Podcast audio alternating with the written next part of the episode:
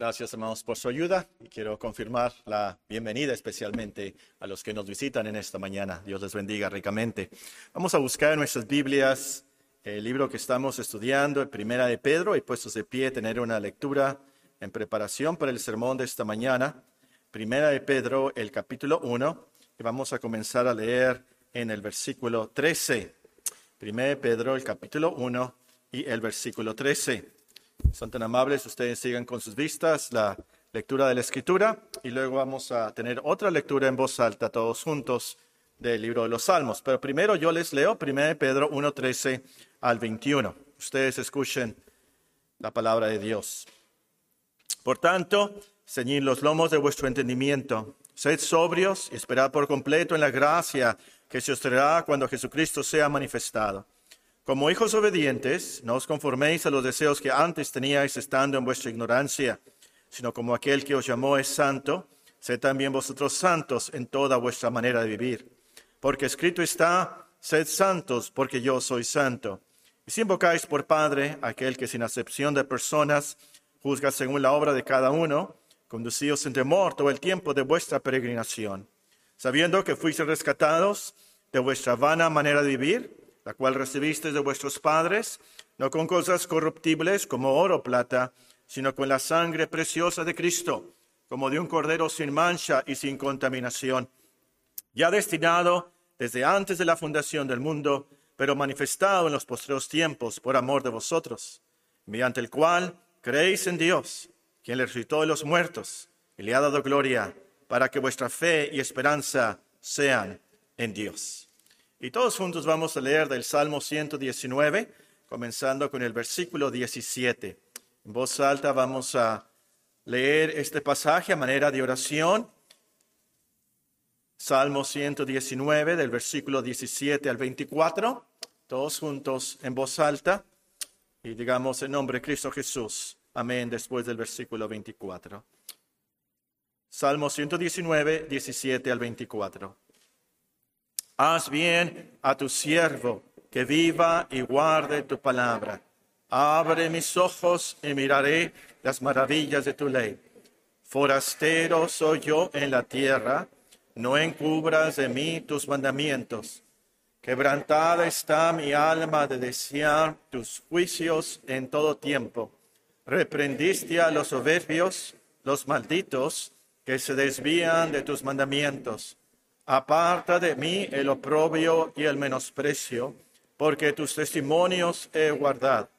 Príncipes también se sentaron y hablaron contra mí, mas tu siervo meditaba en tus estatutos, pues tus testimonios son mis delicias y mis consejeros.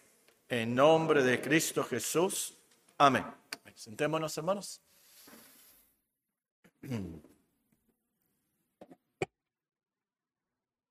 Todos los cristianos quieren tener más fe. Todos. Unos porque quieren ser mejores cristianos. Otros porque tienen problemas, algunos graves o alguna enfermedad, alguna necesidad, y quieren creer más en las promesas que Dios les da, quieren tener más fe. Otros porque sufren dudas. Han estado en la cristiandad por mucho tiempo y saben que es la verdad, de todas maneras tienen algunas dudas y quieren tener más fe. Sinceramente, quieren creer. Todos quieren tener más fe. Todos decimos, como un padre dice en el Evangelio, que trajo a su Hijo, a nuestro Señor Jesucristo, quería que el Señor lo sanara. El Señor eh, lo sanó de ello, pero primero la petición del Padre fue, eh, Señor, yo creo ayuda mi incredulidad. Y, pienso y me imagino que si somos sinceros, todos los que estamos aquí presentes, eh, vamos a decir lo mismo.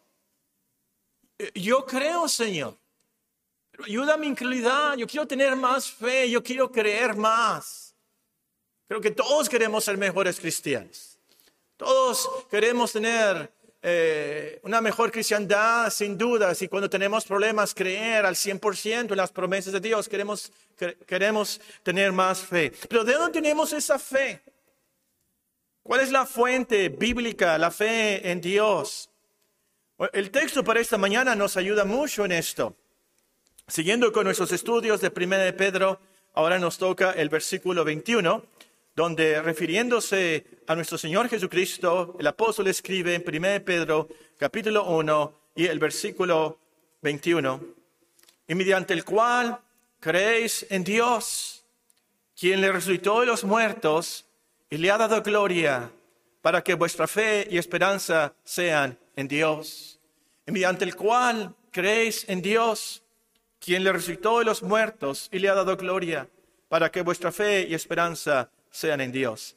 Estudiaremos este texto según el orden de sus frases. Son tres frases, tres puntos principales, o como diría nuestro hermano Marcel Martínez, tres encabezados. La primera frase del versículo es, y mediante el cual creéis en Dios. Esta frase también puede ser traducida y a través del cual creen en Dios. Nos enseña varias cosas elementales de la cristiandad esta frase, mediante el cual creéis en Dios. Por supuesto, se refiere a Cristo. Y la primera enseñanza es que Cristo nos da el conocimiento del verdadero Dios para que podamos creer en Él. Cristo nos da el conocimiento del verdadero Dios para que podamos creer en Él. En Juan capítulo 1 eh, nos dice, ustedes probablemente saben de memoria el versículo 12, eh, a, los que creen en Él, a los que le recibieron, les da potestad de ser hechos hijos de Dios. Y es en ese contexto de creer, de recibir, de creer en Dios, que nos dice el apóstol en el versículo 17, Juan 1, 17. Pues la ley por medio de Moisés fue dada, pero la gracia y la verdad vinieron por medio de Jesucristo. A Dios nadie le dio jamás. El unigénito Hijo que está en el seno del Padre, Él le ha dado a conocer. Él le ha dado a conocer. Cristo nos da el conocimiento del verdadero Dios para que podamos creer en Él. El apóstol Pablo nos enseña en, Romanos capítulo 1 que la naturaleza, la creación, los árboles, el gran cañón, las nubes, las estrellas, las galaxias, los animales, todo eso nos enseña algo de Dios, nos revela a Dios. Nos dice que nos revela que Dios es poderoso, que Él es Dios, la deidad, nos enseña de su poder y gran deidad, nos dice el apóstol. Es por esa revelación que nosotros conocemos algo de Dios, pero no está completa. Conocemos a Dios como creador, pero no como salvador. Y también, y lo digo con mucho cuidado aquí, teólogos, Moisés, los profetas, los apóstoles, también nos enseñaron de Dios. Pero solo Cristo Solo Cristo, por así decirlo, nos enseña al Dios completo, al Dios real, al Dios verdadero. Y Cristo puede hacer esto porque Él en su persona es Dios, porque en Él habita corporalmente toda la plenitud de la deidad. Él es el resplandor de la gloria de Dios y la imagen misma de su sustancia. Entonces, Cristo nos da a conocer al Dios verdadero para que podamos creer en Él. Es de eso lo que nos, nos enseña la frase, y mediante el cual creéis en Dios.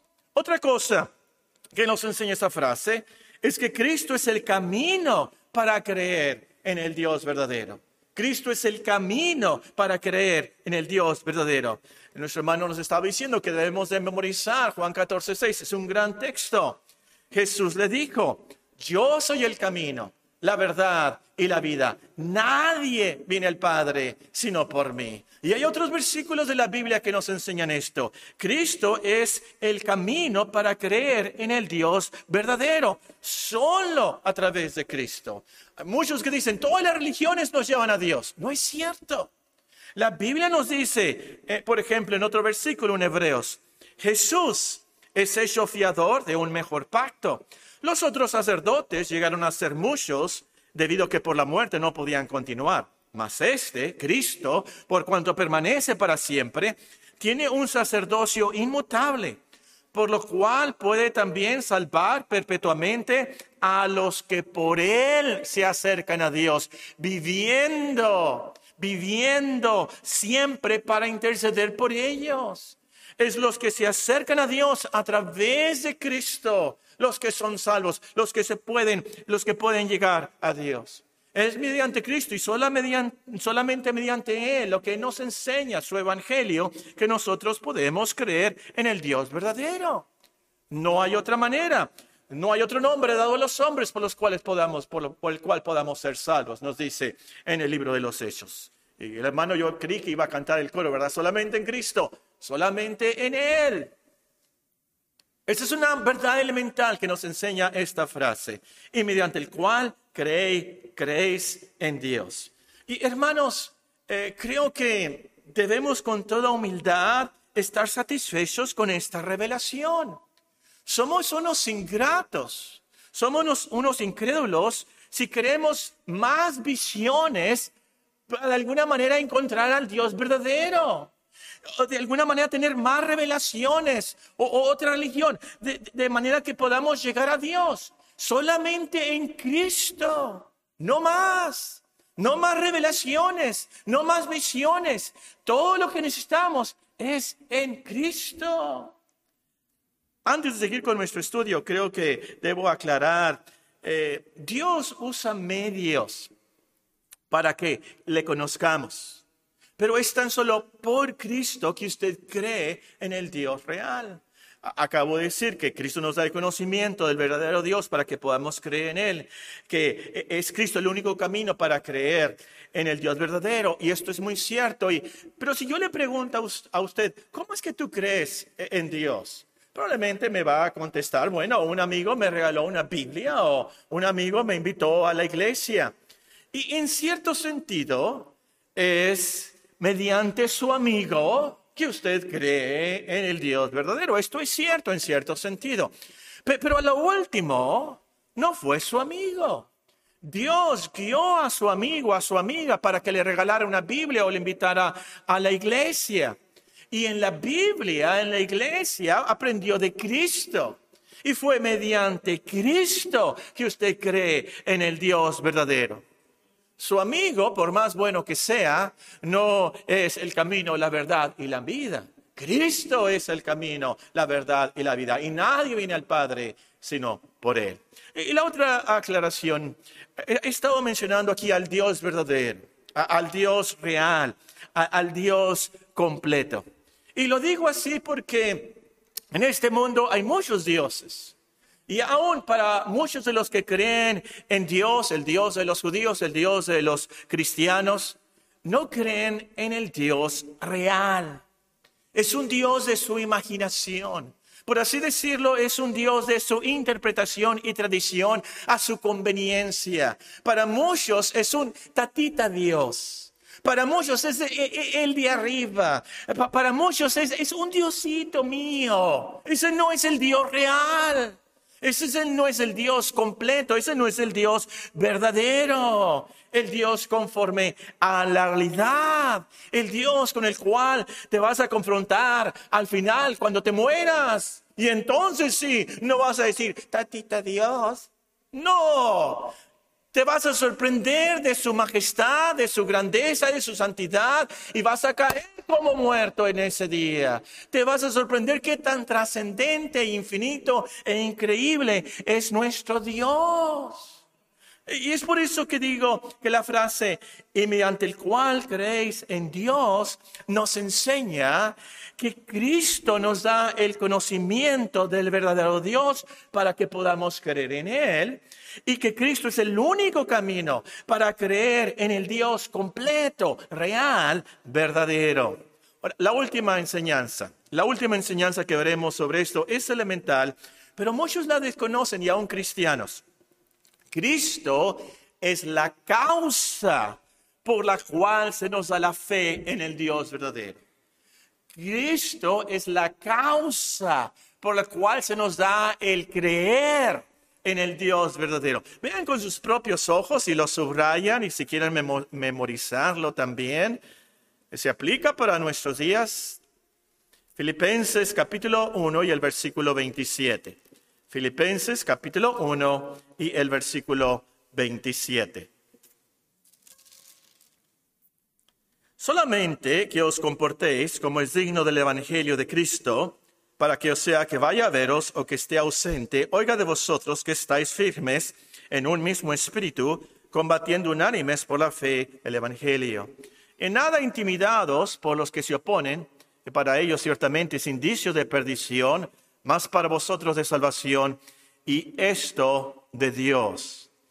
Porque a vosotros os es concedido a causa de Cristo no solo que creáis en Él, sino también que padezcáis por Él.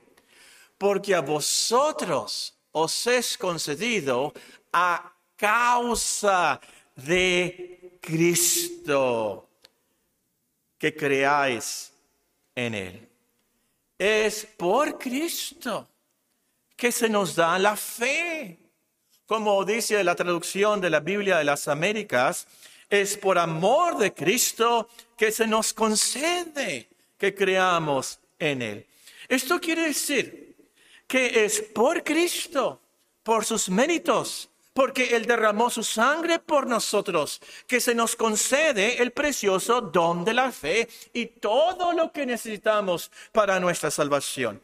No es por algo de nosotros, no es por nuestra inteligencia o por algo que pudiéramos hacer por Dios, es por Cristo, por los méritos de su persona, por su sacrificio, que Dios nos da la fe, el creer en ese Dios verdadero, real y completo.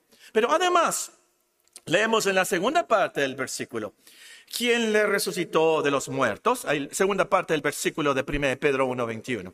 ¿Quién le resucitó de los muertos y le ha dado gloria para que vuestra fe y esperanza sean en Dios, y mediante el cual creéis en Dios, quien le resucitó de los muertos y le ha dado gloria, para que vuestra fe y esperanza sean en Dios. Entonces, para que tengamos más fe y esperanza en Dios, para que tengamos más confianza en Dios, le resucitó de los muertos y le ha dado gloria.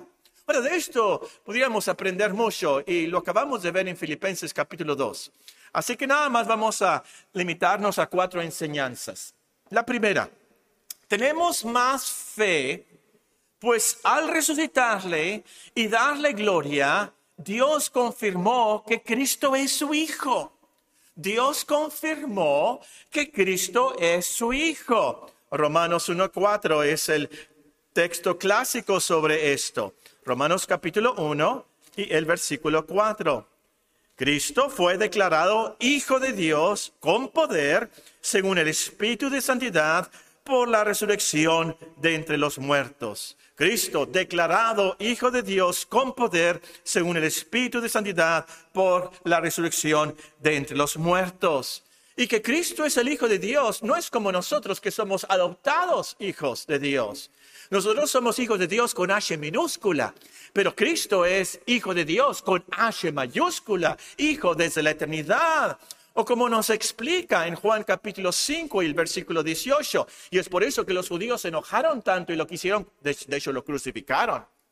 Porque Él se hacía a sí mismo hijo de Dios. Y los judíos dijeron, Él se hace a sí mismo Dios, igual a Dios, nos dice Juan 5 y el versículo 18. Y esto, por supuesto, es lo que le da poder a Cristo. Por eso su sangre es tan preciosa, porque es la sangre del unigénito Hijo de Dios. Y es por eso que nos pudo rescatar de, vuestra, de nuestra vana manera de vivir, como ya lo hemos estudiado. Muy bien, segunda enseñanza.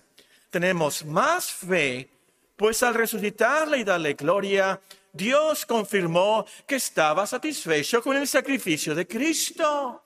Dios confirmó que estaba satisfecho con el sacrificio de Cristo. Si Cristo no hubiera resucitado, todavía estuviéramos en nuestros pecados, porque hubiera querido decir que el rescate no había sido eficaz. La cruz no había logrado su propósito. Si, Cristo no hubiera resucitado, hubiera querido decir que Cristo tenía que sufrir más. Pero Dios lo resucitó, testificando así que el rescate fue pagado totalmente. eficazmente, eternamente. Es por eso que el Apocalipsis nos dice que el Evangelio es eterno. Muy bien, tercera enseñanza. Tenemos más fe, pues al resucitarle y darle gloria, Dios confirmó la poderosa obra salvadora de Cristo. Dios confirmó la poderosa obra de Cristo, o como dice en Lucas, que Él es un poderoso Salvador, poderoso para darnos fe, poderoso para darnos todo lo que necesitamos para ser salvos. Véanlo en, en Hechos 5.31, en Hechos capítulo 5 y el versículo 31. Voy a comenzar a leer en el versículo 30. Hechos 5.30 el Dios de nuestros padres levantó a Jesús, es decir, lo resucitó. El Dios de nuestros padres resucitó a Jesús, a quien vosotros matasteis colgándole en un madero. A este Dios ha exaltado, Dios lo ha resucitado, Dios lo ha ascendido, Dios le ha dado gloria, Dios lo ha exaltado con su diestra por, príncipe y salvador para dar a Israel arrepentimiento y perdón de pecados. Cristo nos da y nos concede la fe, es a su causa que se nos da el creer, es por su causa, es por su poder que se nos da arrepentimiento y el perdón de pecados. Todo lo que necesitamos para ser salvos es por causa de Cristo. Y lo confirmó Dios al resucitarle de los muertos. Y la última enseñanza de esto, tenemos más fe, más fe, pues al resucitarle y darle gloria, Dios confirmó la obra celestial de Cristo. Dios confirmó la obra celestial de Cristo. O como acabamos de leer, lo exaltó a su diestra. Y, nos dice en Hebreos, Cristo así entra al lugar santísimo para presentarse por nosotros ante Dios. Y allí Él intercede por nosotros perpetuamente y por eso podemos ser salvos. Lo acabamos de leer y aprender y, casi memorizar, ¿verdad? En Filipenses 2. Allí nos dice, Dios le exaltó hasta lo sumo, le dio un nombre que es sobre todo nombre, para que en el nombre de Jesús se doble toda rodilla los que están en los cielos y en la tierra y debajo de la tierra, y toda lengua confiese que Jesucristo es el Señor, para gloria de Dios Padre. Y por eso tenemos en la última frase de nuestro texto, para que vuestra fe y esperanza sean en Dios. 1 Pedro 1:21. Y mediante el cual creéis en Dios, quien le resucitó de los muertos y le ha dado gloria, para que vuestra fe y esperanza sean en Dios. Y esto es lo importante y urgente de esto. Esto es lo que nos salva. Esto es lo que nos transforma. Que creamos en el Dios verdadero, pongamos nuestras esperanzas en Él para salvación. Para que no seamos condenados. Y lo más importante, para que nosotros le demos gloria a Él. Entonces, resumiendo, es por Cristo que tenemos la fe para creer en Dios, para creer en la palabra de Dios, para creer en el Evangelio.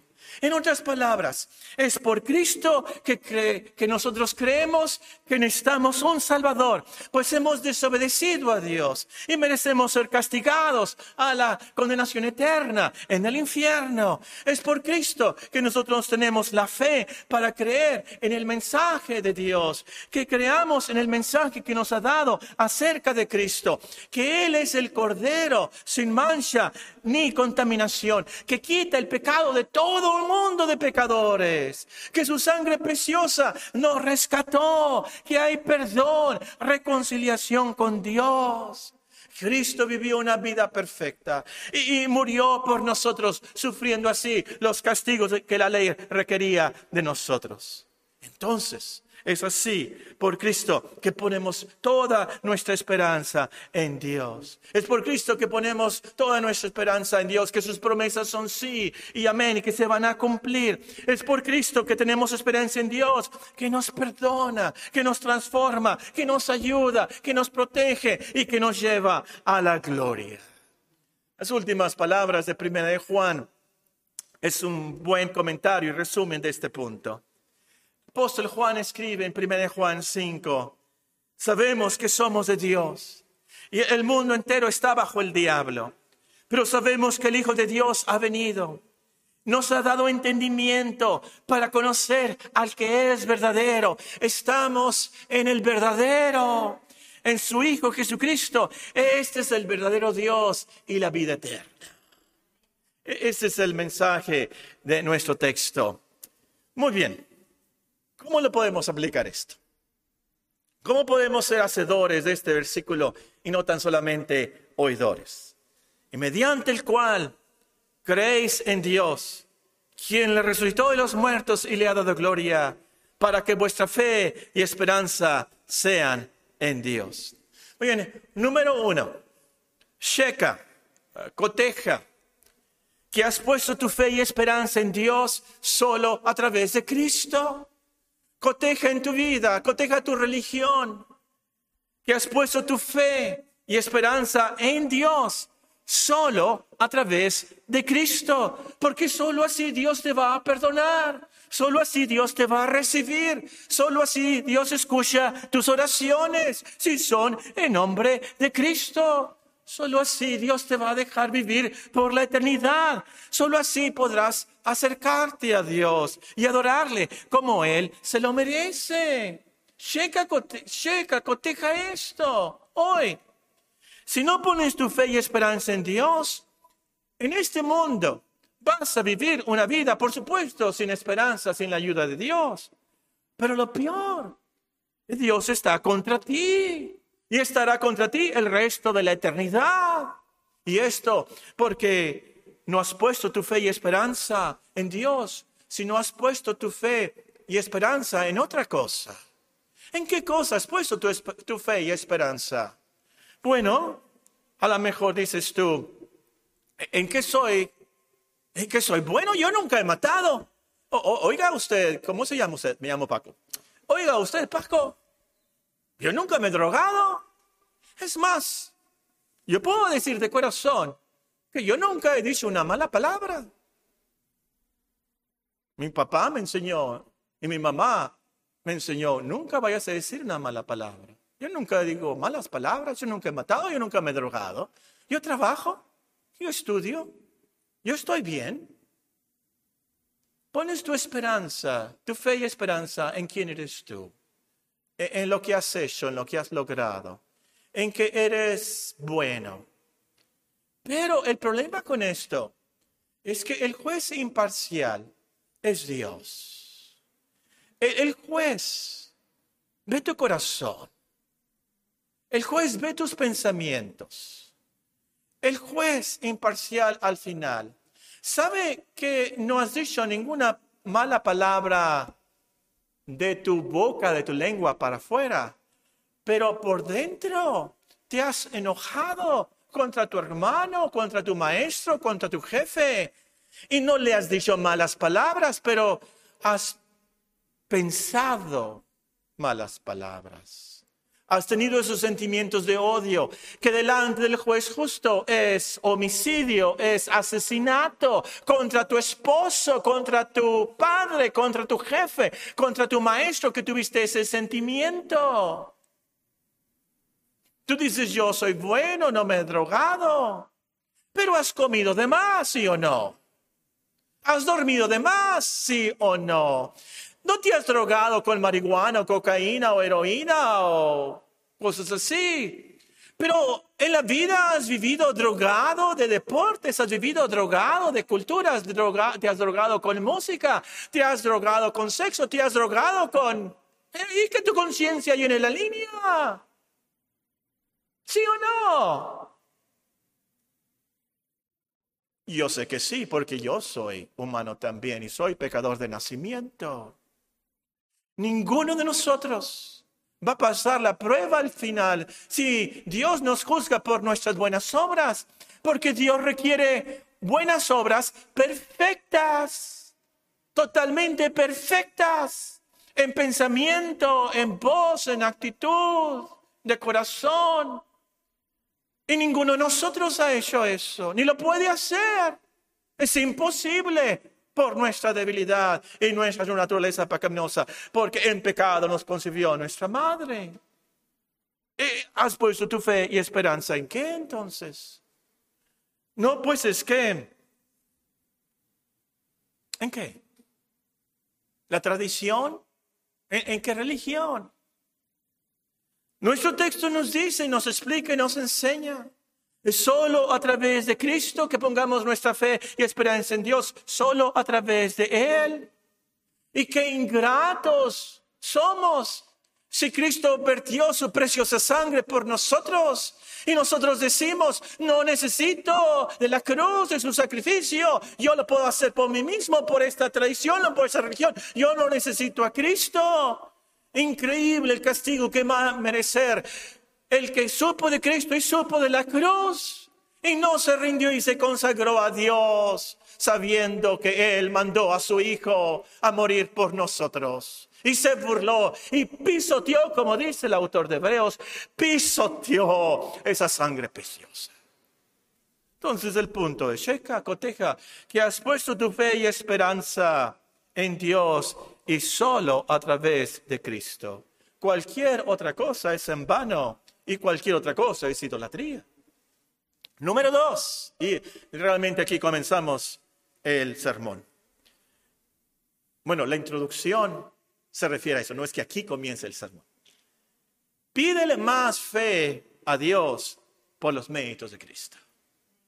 Pídele, ruégale a Dios por más fe por los méritos de Cristo.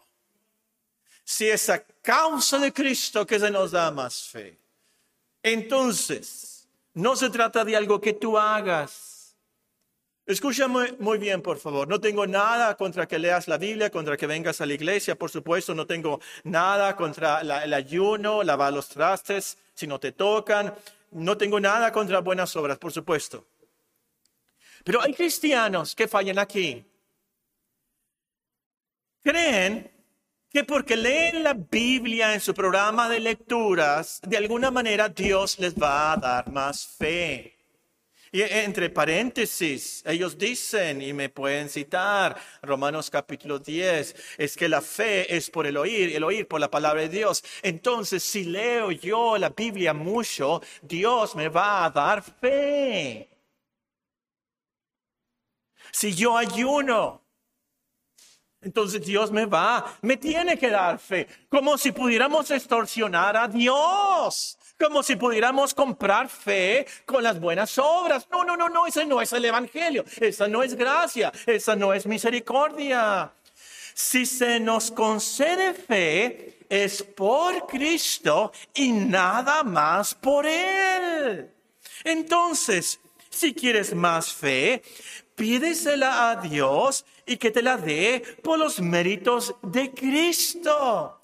Y así al leer la Biblia, al venir a la iglesia, al ayunar, al hacer las buenas obras, enfócate en Cristo. Es por Él y a través de Él que tenemos la fe. Muy importante esto para, para los que no son cristianos y para los cristianos también. ¿Cómo tengo más fe? E, es más, Paco, déjame decir, yo me quiero arrepentir. E, es cierto, yo, yo, necesito que Dios me perdone mis pecados y mis vicios. Tú dijiste que hay personas que no mienten, no se han drogado. Yo sí he mentido y me he drogado y he robado. Y, es más, ¿te acuerdas en el periódico que atropellaron aquí en el García Morales a un joven y, falleció? Y el carro huyó. Yo fui el del carro y nadie sabe más que Dios y yo. Yo soy ese. Yo soy un homicida. Yo quiero creer, yo quiero arrepentirme, yo quiero estar bien con Dios.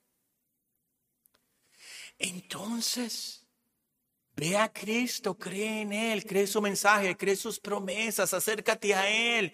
Dile a Dios, por los méritos de Cristo, ten misericordia de mí. Mira cómo soy, mira quién soy.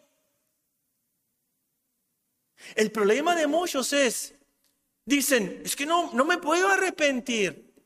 No puedo creer, por más que trato, y por más que voy a la iglesia, y por más que leo la Biblia. Lo voy a decir con mucho cuidado y con mucho respeto y no sé qué palabra usar aquí. La iglesia no te salva. Este edificio no te salva. Este pastor no te salva. Lo que te salva es Cristo. Ve a Cristo, pídele a Él directamente donde estés. Señor, ten piedad de mí. Yo quiero creer, no tengo la fe, dame la fe. No me puedo arrepentir, dame el arrepentimiento. Y tal como eres de pecador. Es más, tal como eres de pecador, sin fe y sin arrepentimiento, ven a Cristo. Y es ese ir, es esa poca de fe que tienes, es por la cual te salva Dios, porque es fe, es ir a Cristo. En tercer y último lugar, da gracias a Dios por Cristo si tienes fe. Da gracias a Dios por Cristo si tienes fe. Si tienes fe, si tienes arrepentimiento, si eres cristiano, es por causa de Cristo. Nada de nosotros. Absolutamente nada de Paco Nada de, de ahí pon tu nombre. Es por Cristo. A través de Cristo, mediante Cristo y por Cristo y para la gloria de Cristo. Es por Cristo que se te da el don de la fe, por pura gracia y por pura misericordia. Entonces, si crees, agradece a Cristo, no tu intelecto. Es que yo pude entender, no por tus logros, ni logros cristianos. Es por Cristo. Absolutamente todo por Cristo, por sus méritos. A lo mejor no habías entendido esto como cristiano te, te, recomiendo que pienses en esto, en este día. Si tengo algo, yo es por Cristo. Les comenté la, semana pasada, eh, creo que fue la semana pasada, que iba con alguien en un, por el periférico y manejando y, la persona junto a mí me dijo cuando vio a un solo, obviamente drogado, andrajoso, muy mal, y me comentó, eh, mira, eh, si no fuera por Dios, así estuviera mi hermano. Y yo pensé, si no fuera por Dios, ahí va Paco Orozco. Y cada uno de nosotros estamos aquí por la pura gracia de Dios, por Cristo. No estamos en la Cruz del Norte, no estamos en la calle, no estamos en la cárcel, estamos en la casa de Dios por Cristo. Entonces, agradezcamos a Cristo con nuestra voz, con nuestro corazón y con nuestra vida, para gloria de Dios Padre. Mediante el cual creéis en Dios, quien le resucitó de los muertos y le ha dado gloria, para que vuestra fe y esperanza sean en Dios. Oremos, hermanos.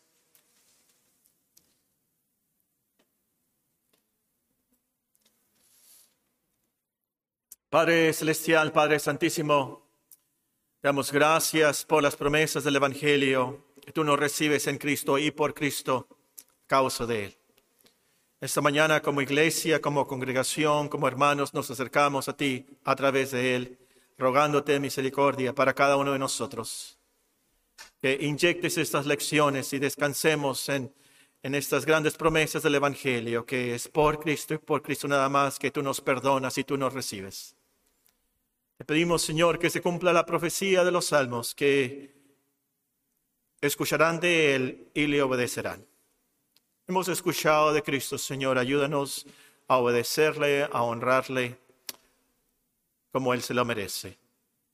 Nos acordemos todo lo que ha hecho por nosotros, sobre todo que nos rescató con su preciosa sangre. Ayúdenos, Señor, a glorificarle, agradecerle con nuestra voz, con nuestro corazón, con nuestras vidas.